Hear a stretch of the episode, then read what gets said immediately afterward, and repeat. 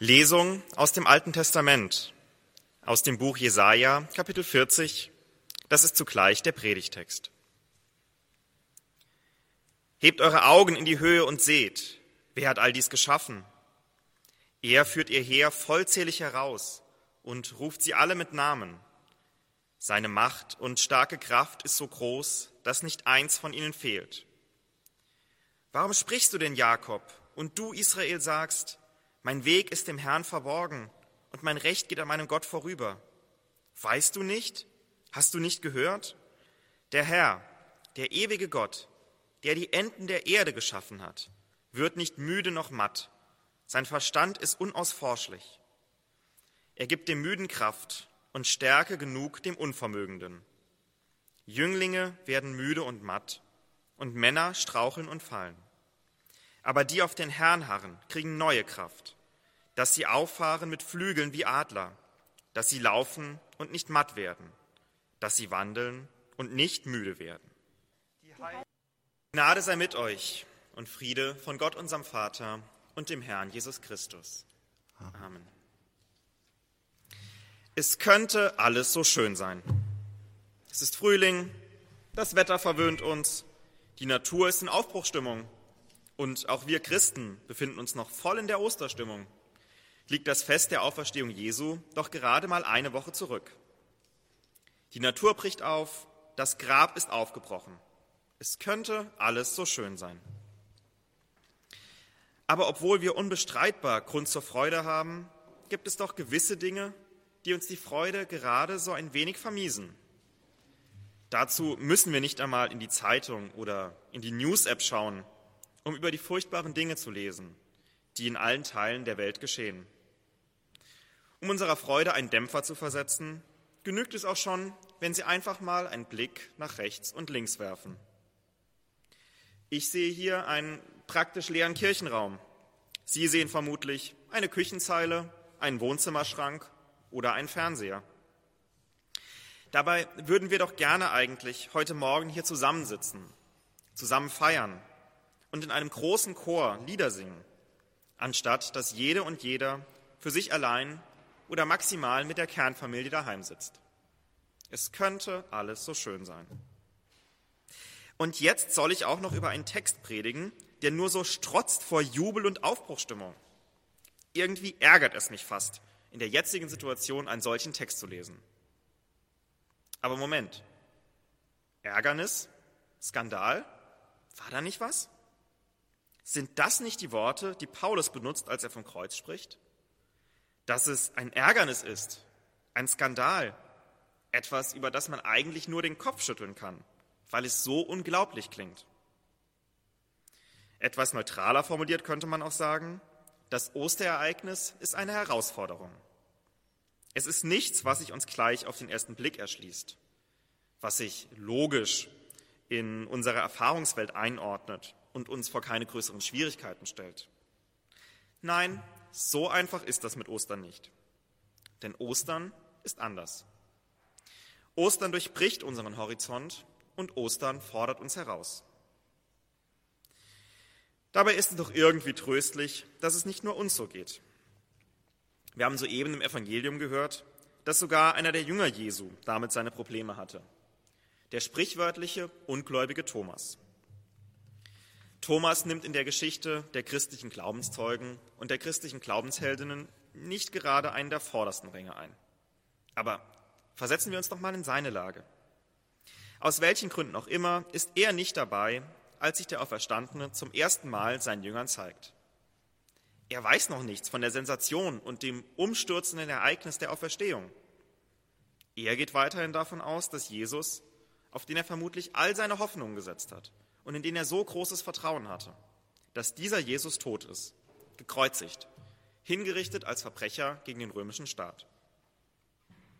Sein ganzes bisheriges Leben ist wie ein Kartenhaus vor ihm eingestürzt. Vielleicht sieht er sich sogar schon beschämt nach Hause zurückkehren. Und er hört schon die Leute in seinem Heimatdorf spotten, wie er nur so töricht sein konnte, diesem Wanderprediger hinterherzulaufen. Aber dann kommen plötzlich seine Freunde, die übrigen Jünger Jesu, Sie kommen zu ihm und sagen ihm, dass ihnen Jesus erschienen ist. Und wenn ich mich nun frage, wie ich an Thomas Stelle reagiert hätte, so muss ich ehrlicherweise zugeben, dass ich wohl kaum anders reagiert hätte als er. Jesus? Auferstanden? Ja, nee, ist klar. Also, das muss ich schon sehen, damit ich das glauben kann. Nun, wir wissen, wie es weiterging. Jesus ist auch dem Thomas erschienen. Und als dieser Jesus leibhaftig vor sich stehen sah und seine Wundmale berühren konnte, da warf er sich ihm zu Füßen mit den Worten, mein Herr und mein Gott. Daraufhin tadelt ihn Jesus zwar nicht direkt, aber dennoch preist er all diejenigen selig, die an ihn und an seine Auferstehung glauben, ohne ihn gesehen zu haben. Thomas steht also für das Modell, das glaube ich erst, wenn ich sehe. Und ich denke, für viele ist diese Position naheliegend und nüchtern betrachtet gibt es dagegen ja auch erstmal nichts zu sagen. Nicht alles glauben, kritisch bleiben, Fakten checken, gerade in Zeiten von Fake News und sogenannten alternativen Fakten keine schlechte Vorgehensweise. Die Frage ist nur, ob wir so auch an den Osterglauben herangehen können und sollten. Denn wirklich rational einsichtig zu machen, ist es nicht. Das wusste auch schon Paulus, als er die Osterbotschaft als Torheit bezeichnete. Ostern als Fake News? Diesen Schritt geht Paulus freilich nicht. Denn er rechnet nicht nur mit der irdischen Welt, sondern er berücksichtigt in seiner Gleichung auch das Reich Gottes, in dem die weltlichen Maßstäbe auf den Kopf gestellt werden. Dass Jesus auferstanden sein soll, das kann innerweltlich nicht plausibel gemacht werden. Das muss im Rahmen dieser Welt geradezu als Fake News aufgenommen werden. Und man muss es scheinbar kritisch hinterfragen und wie Thomas erst nach Beweisen verlangen. Aber wir Christen rechnen eben mit dem Reich Gottes. Und wir haben die Hoffnung auf das rettende Eingreifen Gottes. Das ist nicht rational erklärbar und dafür kann ich auch keine objektiv gültigen Beweise liefern. Es ist und bleibt eben Glaube. Aber Glaube nicht im Sinne von Nichtwissen, sondern Glaube im Sinne von Vertrauen. Das Vertrauen auf Gott, das Vertrauen auf die Auferstehung und das Vertrauen darauf, dass es auch dann wahr ist, wenn ich keine Beweise habe und wenn es eigentlich auch zu groß und unbegreiflich für mich ist.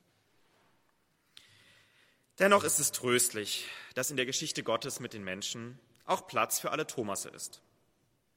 Auch im heutigen Predigtext findet man, wenn man genau hinschaut, solche Zweifel. Warum sprichst du denn Jakob und du Israel sagst, mein Weg ist dem Herrn verborgen und mein Recht geht an meinem Gott vorüber? Zwar ist die Situation etwas anders, aber auch hier geht es darum, dass angesichts der vor Augen liegenden Welt Zweifel an Gott und an seinem Handeln in dieser Welt bestehen. Ebenso wie Thomas angesichts des Faktums der Kreuzigung an der Auferstehung zweifelt. Der Schreiber unseres Predigtextes antwortet darauf mit einem Lobpreis Gottes und seines Handelns. Aber kann er die Zweifler damit wirklich überzeugen? Ist es nicht vielleicht eher so, dass die Zweifler wie Thomas einen sichtbaren Beweis bräuchten und der Prophet praktisch an ihnen vorbeiredet? Ich glaube, hier stehen wir vor einem gewissen Dilemma. Auf der einen Seite will man alles möglichst kritisch überprüfen und nicht jedem Trend hinterherlaufen. Und auf der anderen Seite will man Christus und der Osterbotschaft glauben. Wie kommt man nun aus diesem Dilemma heraus? Ich glaube, gar nicht. Jedenfalls nicht aus eigener Kraft. Aber was bei den Menschen unmöglich ist, das ist bei Gott möglich. Zu Gott kann ich mit meinen Zweifeln kommen, mit meinem Dilemma, dass ich ihm glauben will, aber rational vielleicht nicht glauben kann. Ihm kann ich wie in der diesjährigen Jahreslosung sagen, ich glaube, hilf meinem Unglauben. Auch dann ist nicht plötzlich alles anders. Als Mensch bleibe ich und bleiben wir immer auch den Bedingungen dieser Welt und unserer menschlichen Natur verhaftet. Solange wir in dieser Welt leben, wird sich die eben skizzierte Spannung niemals ganz lösen lassen. Und es werden immer Zweifel und Unsicherheiten zurückbleiben. Aber der Fokus kann sich verändern und sich auf Gott hin ausrichten. Und was noch viel wichtiger ist, wir können darauf vertrauen, dass uns Gott in dieser Situation nicht allein lässt, sondern dass er dem Müden Kraft und dem Unvermögenden Stärke gibt, wie es im Predigtext heißt. Es ist dort sogar von Straucheln und Fallen die Rede. Das ist vermutlich erst einmal wörtlich gemeint, lässt sich aber genauso gut auch übertragen verstehen als Straucheln im Glauben, sogar als Fallen, als Moment der Hoffnungslosigkeit, in dem die Osterbotschaft wie Hohn klingt und sich uns in keinster Weise erschließt. Wenn wir in die Welt schauen, all die Sorgen und Nöte sehen, Corona, Kriege, Hunger, soziale Ungerechtigkeit. Und wenn wir uns dann im Stillen fragen, ob die Auferstehung nicht vielleicht doch nur Fake News war und die christliche Botschaft alternative Fakten enthält. Straucheln und fallen. Der Predigtext rechnet mit solchen Situationen. Und er geht zudem davon aus, dass es nicht nur Jünglingen so gehen kann, sondern auch Männern. Also übertragen könnte man sagen, dass niemand davor gefeit ist und dass jeder und jede in solche Zweifel geraten kann.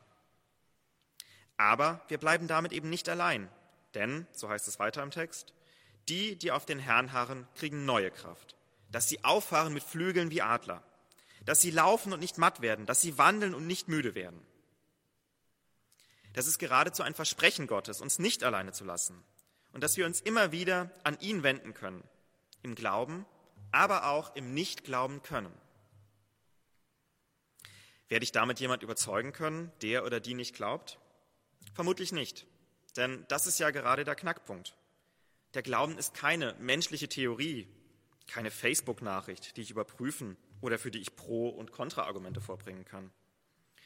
Glauben ist etwas, was über den menschlichen Horizont hinausweist, wobei wir als Christinnen und Christen, jeder und jede, auf unsere eigene Weise Erfahrungen gemacht haben, die uns daran glauben lassen, dass die Osterbotschaft nicht nur ein alternatives Faktum ist, sondern Weg, Wahrheit und Leben enthält. Manchmal fällt uns dies leichter, manchmal schwerer und manchmal so schwer, dass wir wie Thomas geradezu mein Zeichen betteln, um überhaupt noch glauben zu können. In solchen Zeiten ist es vielleicht auch eine bewusste Entscheidung, weiterhin an Gott und am Glauben festzuhalten.